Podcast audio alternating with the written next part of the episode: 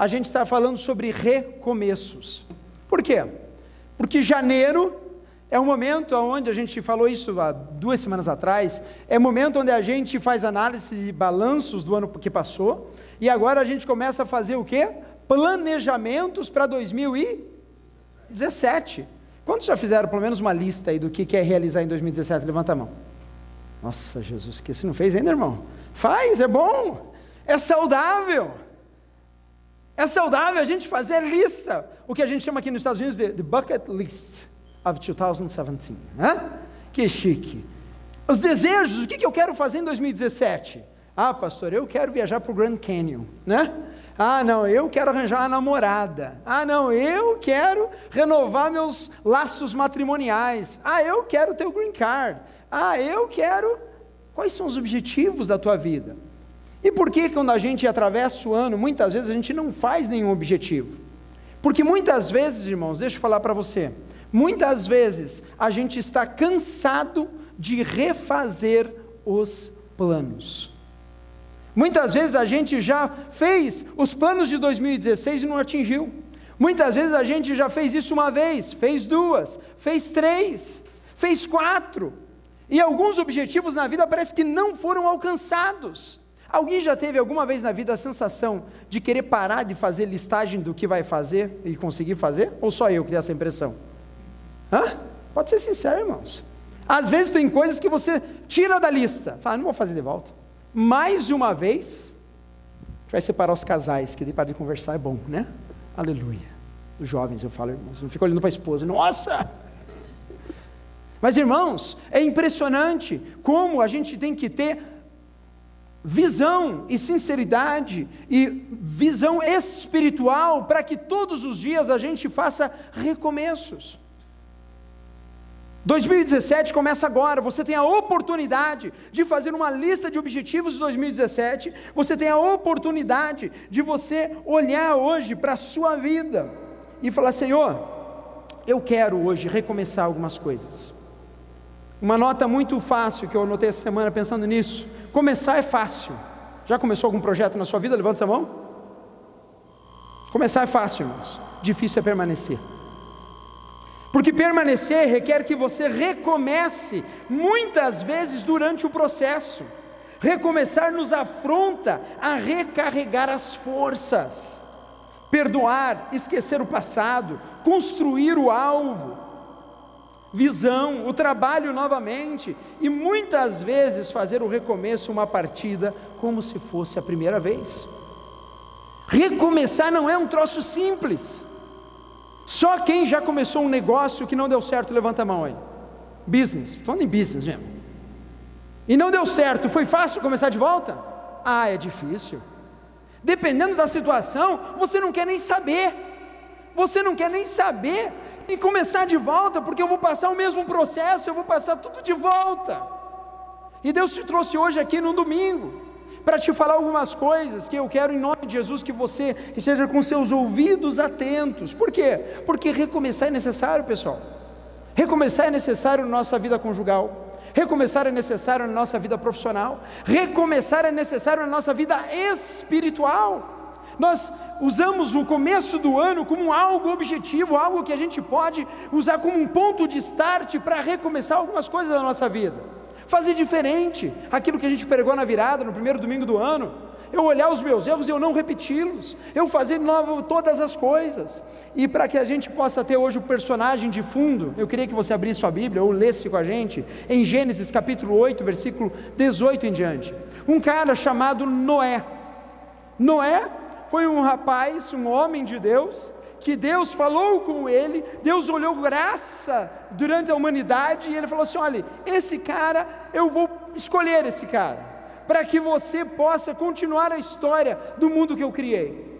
E talvez você já ouviram algum desenho da arca de Noé. Quantos sabem dessa história? Teve um dilúvio e Noé botou o quê?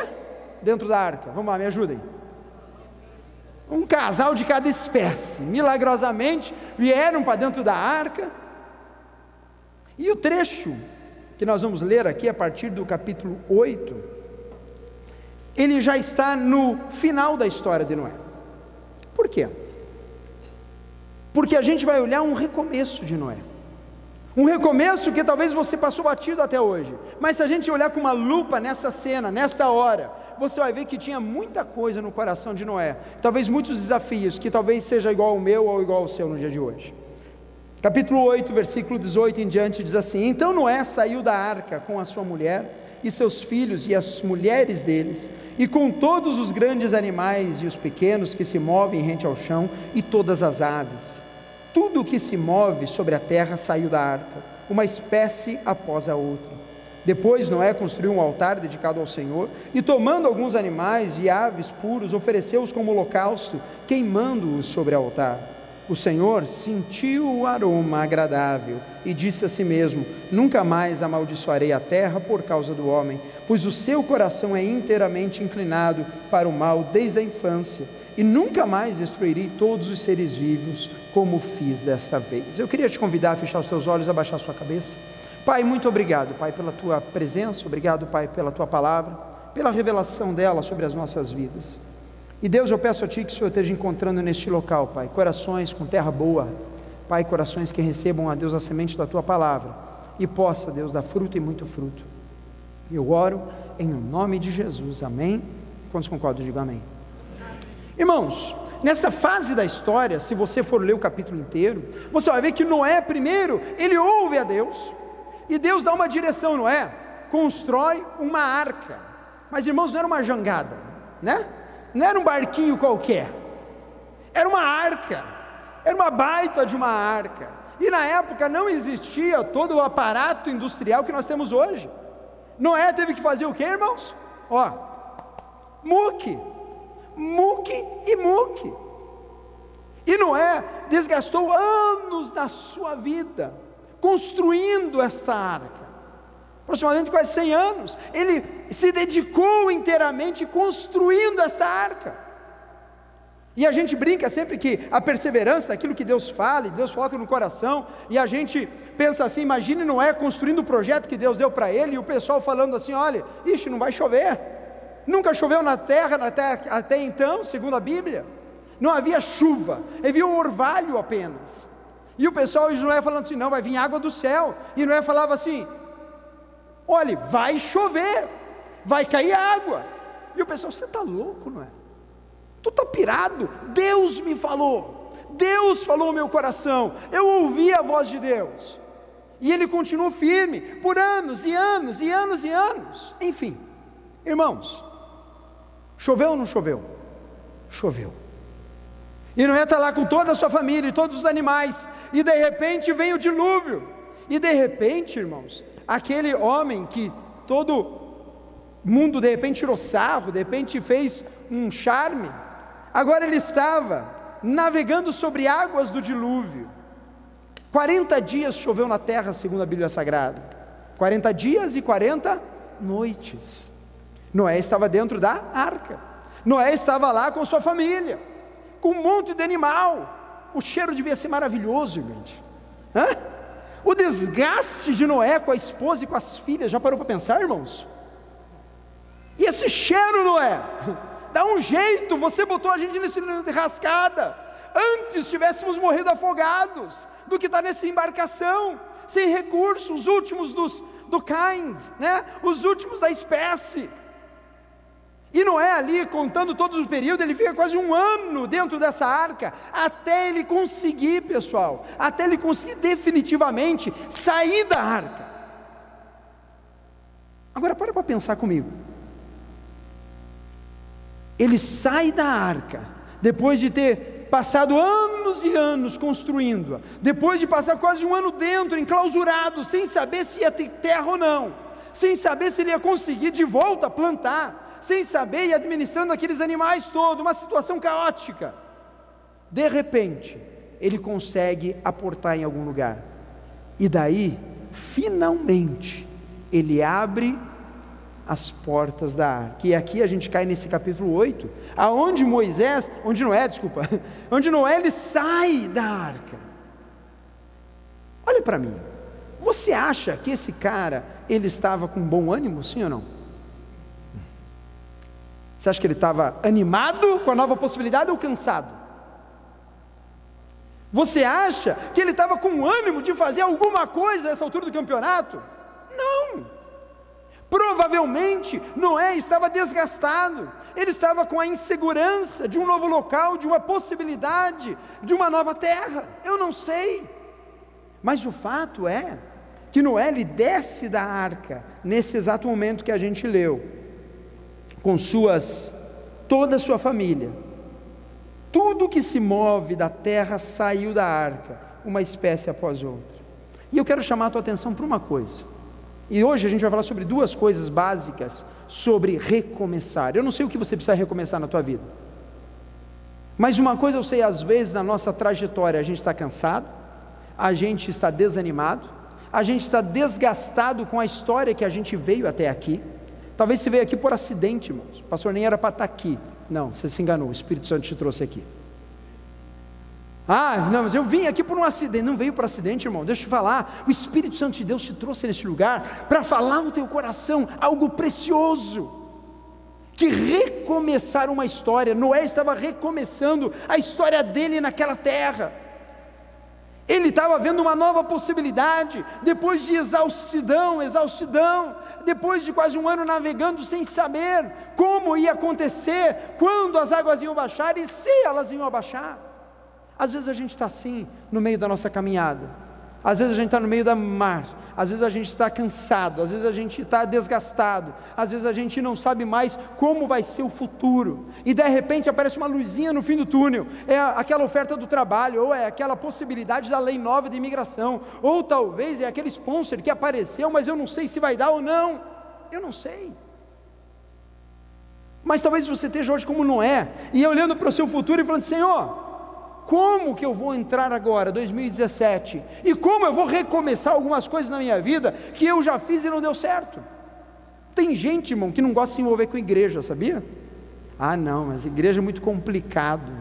Tinha um pastor que nossa família se converteu, ele falou assim: o dia que você achar uma igreja perfeita, não entre nela, porque você vai estragá-la. Sabia disso? É que nem marido e mulher, gente. Você acha que o teu esposo é, é, é, é osso duro de roer? Você acha que a tua mulher é cascadura? Principalmente casar com outra, você vai ver. Principalmente casar com outro, você vai ver.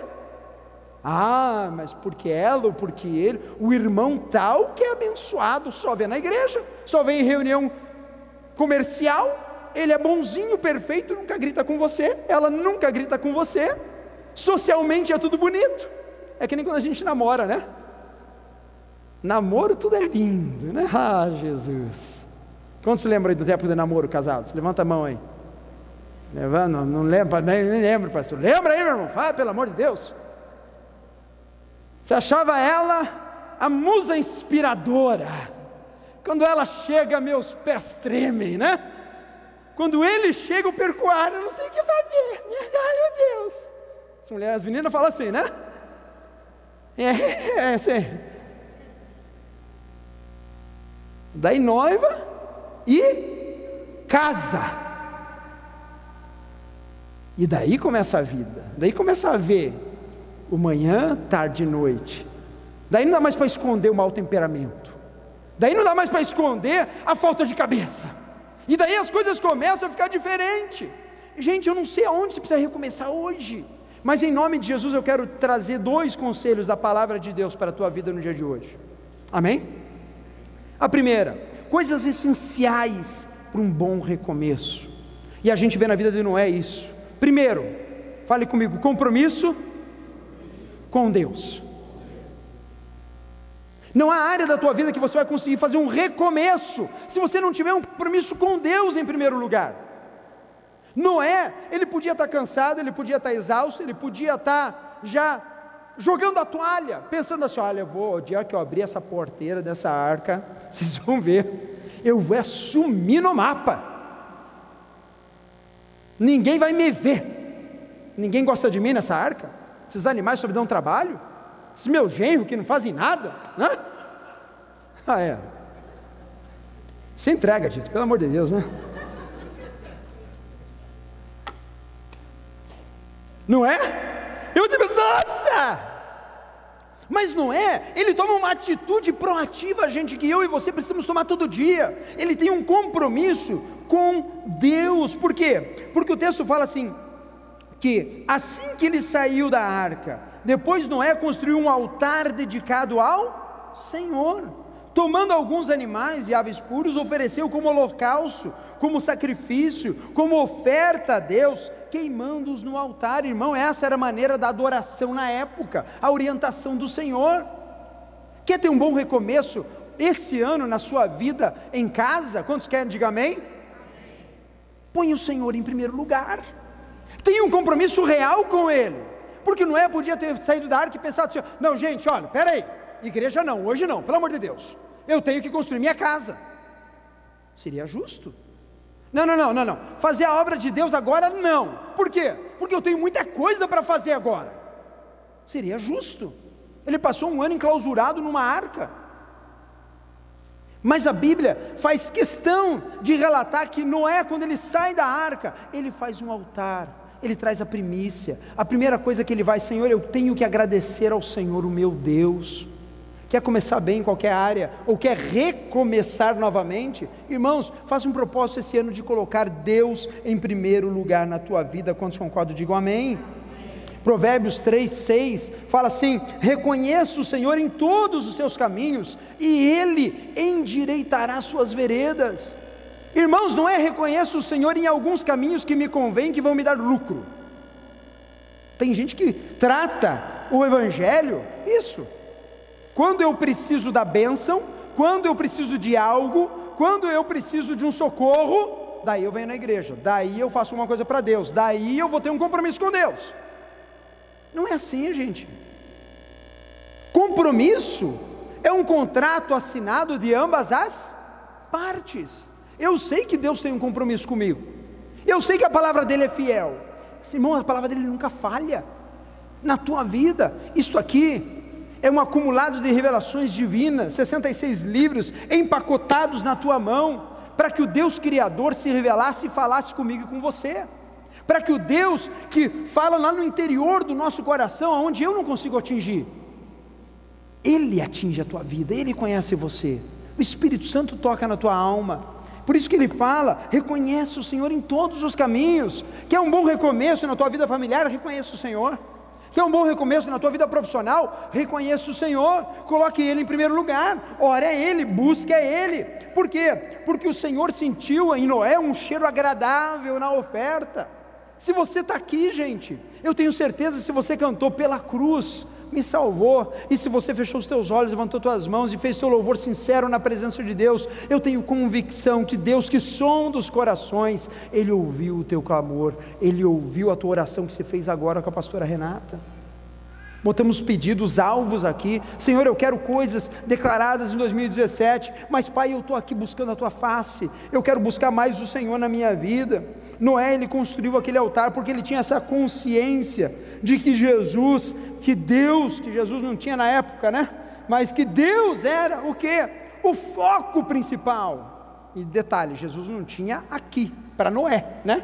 Porque Jesus existia desde a fundação do mundo. Ele e o Pai são um. Amém? Quantos entenderam? Diga amém.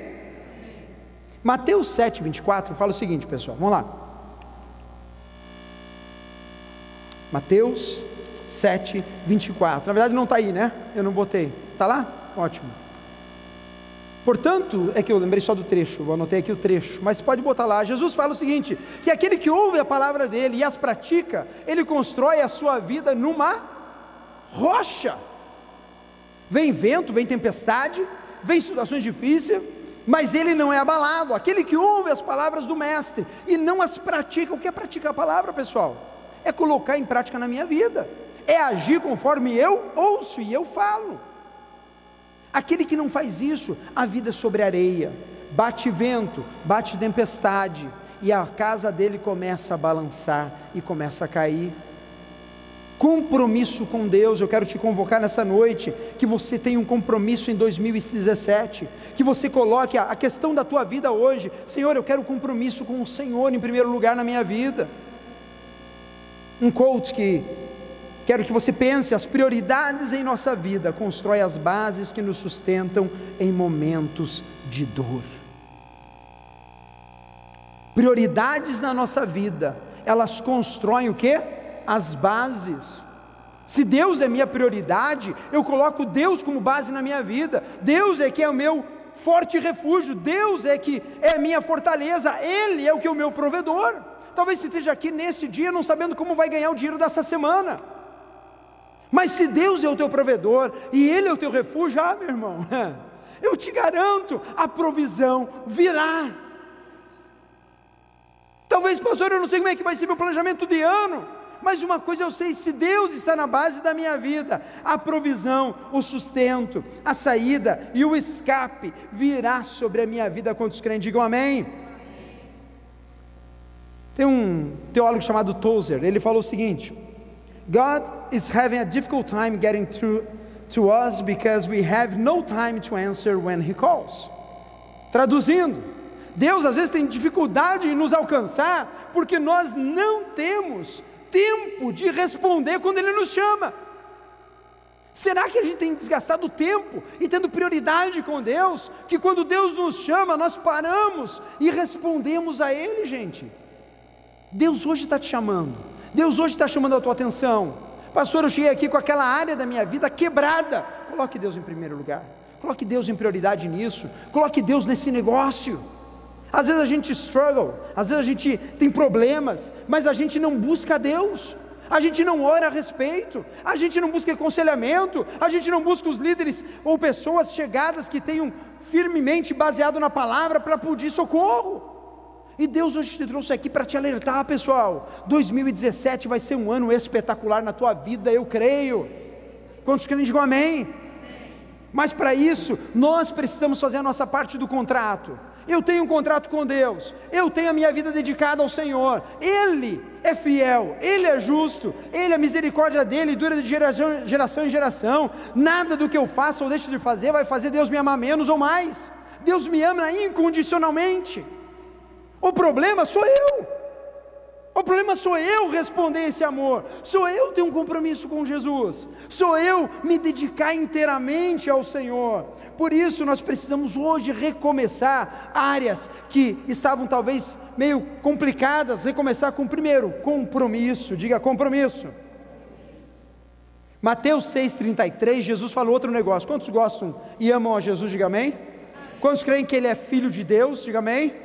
Quantos creem que Ele é o Verbo encarnado? Diga amém. E ele fala assim: olha, busquem, pois, em primeiro lugar o reino de Deus. E a, buscar o que em primeiro lugar, pessoal? Buscar o quê? Não é o meu salário?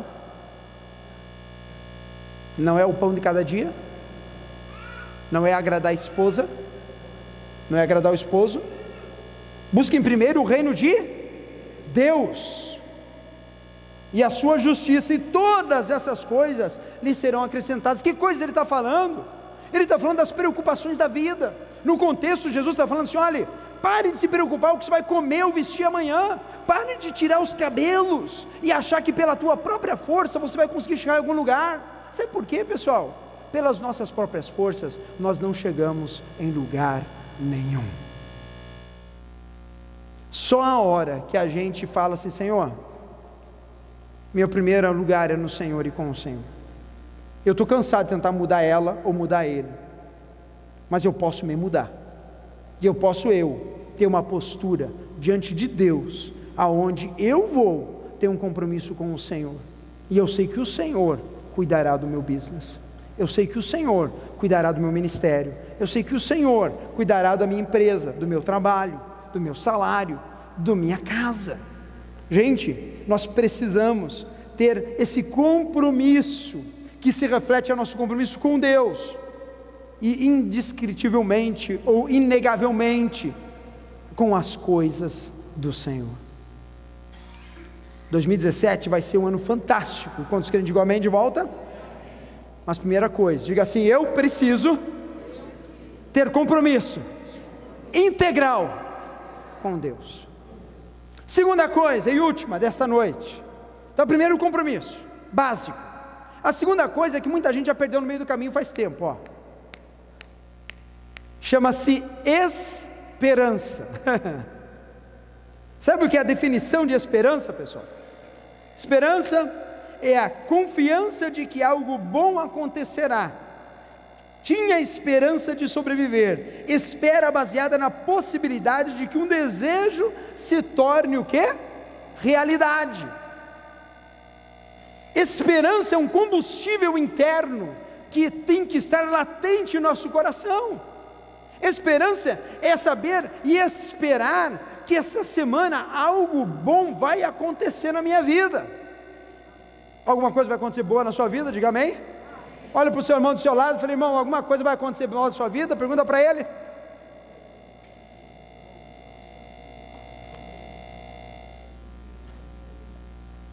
Sabe por quê, gente, que é tão importante isso? Porque talvez aqui nesta sala tenha gente desesperançosa, e a palavra fala sobre isso. Olha lá o que diz em Provérbios 13, 12: diz assim: A esperança que se retarda deixa o coração doente, mas o anseio satisfeito é a árvore da vida. Quantos já esperaram alguma coisa que não veio por muito tempo e deu uma tristeza profunda no coração? Levanta a mão. Eu já. E a gente tem que cuidar, por que, que a Bíblia nos orienta? Porque ela é a palavra da verdade. Nós temos que cuidar com isso, gente. Porque talvez você esteja aqui nessa noite, eu falo de esperança, e você fala: ah, não tem mais jeito, não vai dar mais certo. Ah, não adianta nem tentar fazer, porque não, o pessoal não vem mesmo. Ah, eu não vou mais investir na vida dele ou dela, porque olha, já fiz tanto e ah, não deu certo. Eu já parei de esperar o melhor eu já cansei de esperar que fosse dar certo. Irmãos, em nome de Jesus, você já viu uma pessoa sem esperança totalmente? Hã? Chega do lado dela, como é que é? A famosa frasezinha? Ó oh, vida, ó céus. Nossa, vocês não sabem disso, gente. Vamos lá, vamos em coro, vamos lá? Um, dois, três. Ó vida, ó, só comigo que não dá certo. O irmão do lado conseguiu, eu nunca consigo. Ai, a fulana de tal conseguiu, eu comigo aqui quero dar. Ah, para com isso, em nome de Jesus. Que é isso? Sai dela. Sai dele. Que não dá certo nada. Espírito Santo de Deus já habita em você. Nós temos a palavra da verdade. O poder de Deus está em nós. O Espírito Santo de Deus age em nós. E se você não crê nisso, irmão, volte atrás nas bases da tua fé. Porque o Deus que eu sirvo é capaz de fazer infinitamente mais, abundantemente mais, daquilo que pedimos ou pensamos. A gente estava com os irmãos da igreja essa semana pensando na igreja. Quantos acham bonito esse lugar aqui? Levanta a mão. Quantos acham espaçoso esse lugar? Levanta a mão. Quantos gostam desse lugar? Levanta a mão. Não é nosso.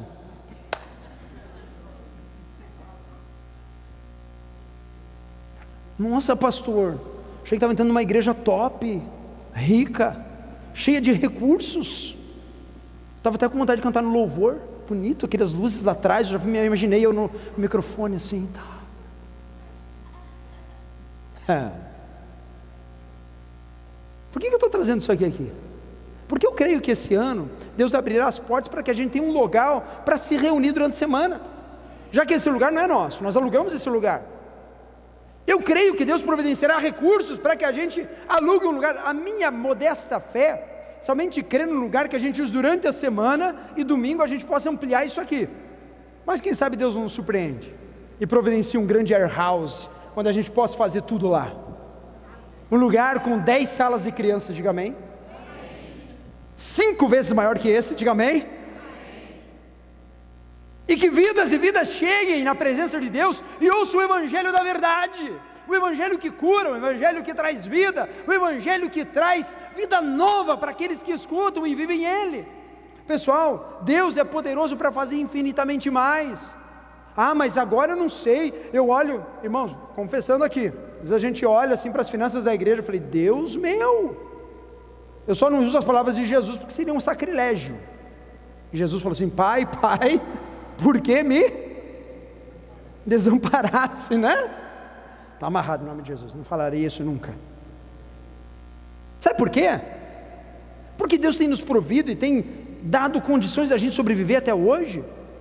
Mas mais ainda, a vontade de Deus é operar em nós. Mais ainda é Deus tocar o coração e Deus derramar bênçãos sem medida também na área financeira na tua vida, para que você, à medida que você recebe, você também doe, à medida que você recebe, você também suporta essa obra, à medida que você recebe, você abençoa os irmãos.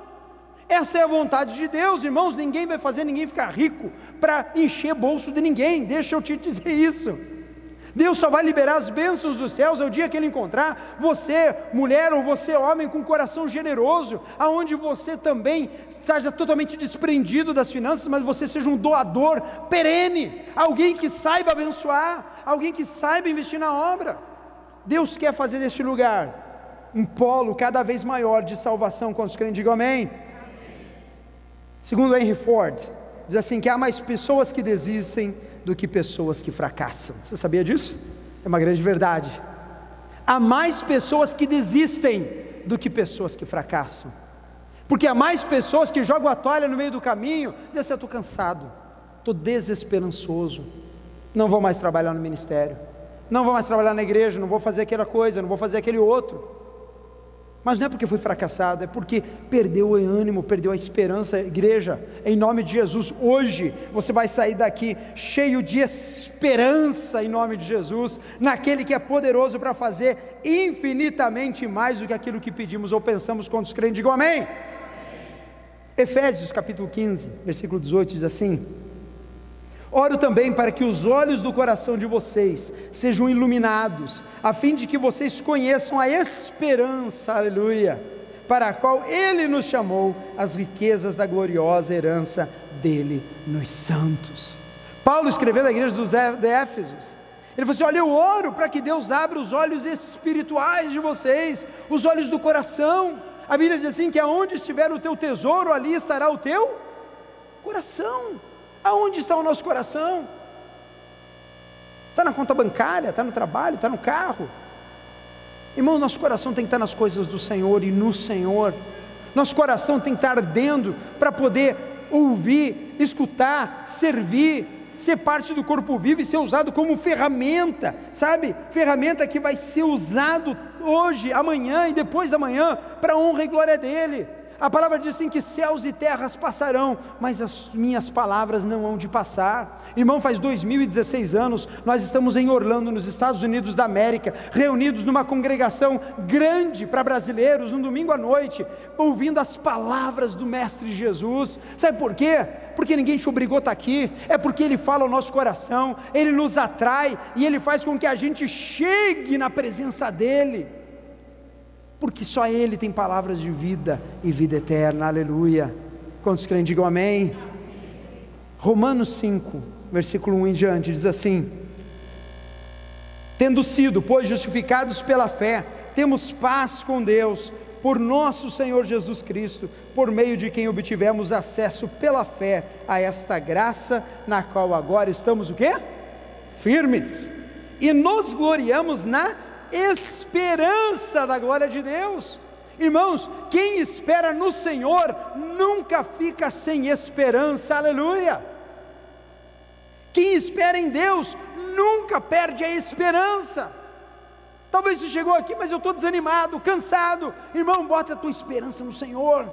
Invista a tua vida muito agressivamente no Senhor. Seja um cristão radical aquele que vive o Evangelho, aquele que bebe do Evangelho, daquele que faz a diferença. E o texto fala: não só isso, mas nós também nos gloriamos nas tribulações, porque sabemos que a tribulação produz perseverança, a perseverança um caráter aprovado, e o caráter aprovado o quê? Esperança. E a esperança não nos decepciona, aleluia, porque Deus derramou o seu amor em nossos corações por meio do Espírito Santo que Ele nos concedeu.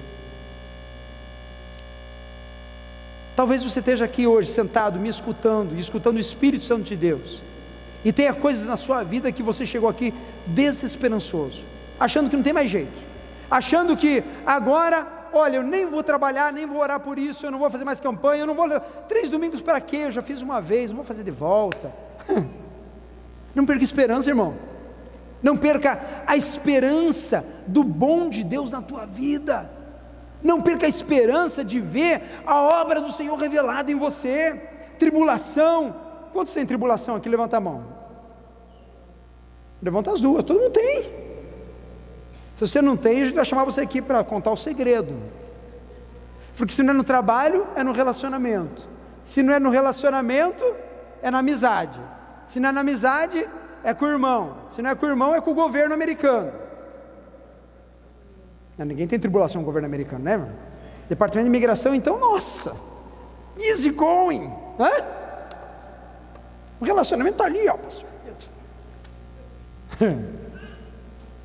Jesus falou assim: olha, no mundo tereis aflições, mas tende o quê? Bom ânimo, levanta o peito, olha para Jesus, caminha para frente, aleluia. 2017 vai ser um ano espetacular na nossa vida, vai ser um ano de provisão, vai ser um ano de milagres do Senhor na minha vida, eu creio nisso, porque o meu Deus é poderoso para fazer isso na minha vida. Agora lembre-se, irmãos, um contrato, um compromisso requer a minha parte, de eu ter Deus em primeiro lugar e de eu ter a esperança fortalecida, porque eu espero no lugar certo, aleluia. Eu vou te dizer: quem espera no novo governo da América, aleluia pelo governo da América, mas olha, está enrolado. Quem espera o trabalho que vai vir, está enrolado. Quem confia a sua vida no patrão que trabalha, ah, o cara é muito legal, é legal até deixar de ser, meu irmão. A pessoa é muito bacana até o dia que ela deixar de ser. Como já passaram essa experiência? O cara era joia, gente boa, até o dia que deixou de ser. Meu Deus, olha só, é. Mas se eu confio em Deus, Deus não me, não me desampara, Deus Ele é comigo, Deus Ele está comigo todos os dias, em nome de Jesus. Último texto dessa noite, para a gente acabar. E você recebe esta palavra no teu coração, Romanos capítulo 12, versículo 9 em diante. Que o teu 2017 seja cheio de compromisso com Deus. Coloque Deus em primeiro lugar na tua vida, em todas as circunstâncias. Que o teu 2017 seja um ano onde você vai recomeçar como Noé recomeçou, colocando Deus em primeiro lugar, tendo um compromisso real com Ele e se dedicando inteiramente. E Paulo fala aos Romanos o seguinte: o amor deve ser o quê? Sincero, fale sincero. Versículo 9 em diante, capítulo 12. Odeiem o que é mal, apeguem-se ao que é bom, dediquem-se uns aos outros com amor fraternal Prefiram dar honra aos outros mais do que a si próprios. Nunca lhes falte o zelo, diz o Senhor. Sejam fervorosos no espírito. Sirvam ao Senhor. Sirva, irmão. Seja um, alguém que sirva a Deus o tempo todo. Alegrem-se na esperança. Sejam pacientes na tribulação e perseverem na. Não perca a reunião de oração nas quartas-feiras. Ah, pastor, estou cansado. Eu também estou, irmão. Levanto 5 horas da manhã todo dia. Eu não perco uma reunião de oração. Posso estar caído, estou lá. Ah, pastor, você nunca aparece, parece que não cansa. Já alguns irmãos já falaram para mim isso. pastor é animado, né? Levanta às 5 e está lá toda a reunião. Não sou animado, não, irmão. Sou nem você. Tenho vontade de dormir até as 10 todo dia. Tenho vontade de dormir 10 horas por noite. Mas o meu compromisso é com o Senhor. Eu deixo o cansaço de lado e vou. Eu deixo qualquer coisa que eu tenho que fazer, eu vou. Eu não marco o compromisso domingo à noite porque eu quero estar aqui. E não é porque eu estou pregando. Porque eu conheço o Senhor Jesus 30 anos da minha vida. E todo domingo à noite, está a pastora Carla aqui. Servimos ao Senhor com eles, anos e anos. Domingo à noite, meu tempo é de Jesus. Pronto. Ponto final. Não abro mão. Porque eu sei que Ele é fiel. Agora eu não sou. O perigo está aqui, o perigo está aqui no coração. O perigo é que, se eu titubear, eu ai, largo o mundo arado, eu desanimo. Se eu titubear, eu não leio a Bíblia. Se eu titubear, eu paro do meu compromisso com Deus e eu deixo as coisas dele para o lado. Em nome de Jesus, alegrem-se na esperança, sejam pacientes na tribulação, perseverem na oração, compartilhem o que vocês têm com os santos em suas necessidades e pratiquem a hospitalidade, aleluia. Lá em casa, quando passa um mês sem ter ninguém que a gente recebe, a gente fica preocupado. Tem alguma coisa está errada aqui. Porque não tem uma visita dormindo aqui em casa. Não, tem uma coisa errada. Ah, mas o meu espaço eu não abro, pastor. Pena para você. Sorry. Perdeu a oportunidade de abençoar alguém que talvez esteja precisando. Quando a gente está em Cristo, a nossa vida muda, os nossos olhos mudam, o nosso coração muda. E eu quero, em nome de Jesus, que você olhe para Deus hoje, aquele bom Pai, que ama você incondicionalmente, irmãos. Deus ama você do jeito que você é, do jeito que você está aqui agora. Você não precisa fazer nada para que Deus te ame mais ou te ame menos. Ele te ama, Ele construiu você, Ele fez você, mas Ele te trouxe aqui nessa noite para te dar esse recado. Tenha um compromisso com Deus, em primeiro lugar nesse ano. E dois, que você possa, na esperança no teu coração, possa ser fortalecida a cada dia. Quero que se coloque de pé em nome de Jesus. Você que está ouvindo online, que você possa fechar os teus olhos em nome de Jesus onde você está. Eu quero que você aqui feche os olhos e que a gente possa nesta hora agora ouvir essa canção. E a gente vai orar logo em seguida. Porque Deus é um bom Pai. Deus é um Deus que te trouxe aqui. Talvez você esteja ouvindo online essa pregação e você esteja aí na tua realidade, achando que ninguém está vendo você. Mas Deus está ouvindo a tua vida e Deus cuida de você. Feche teus olhos, ouça essa canção em nome de Jesus. Mas eu ouvi tua doce voz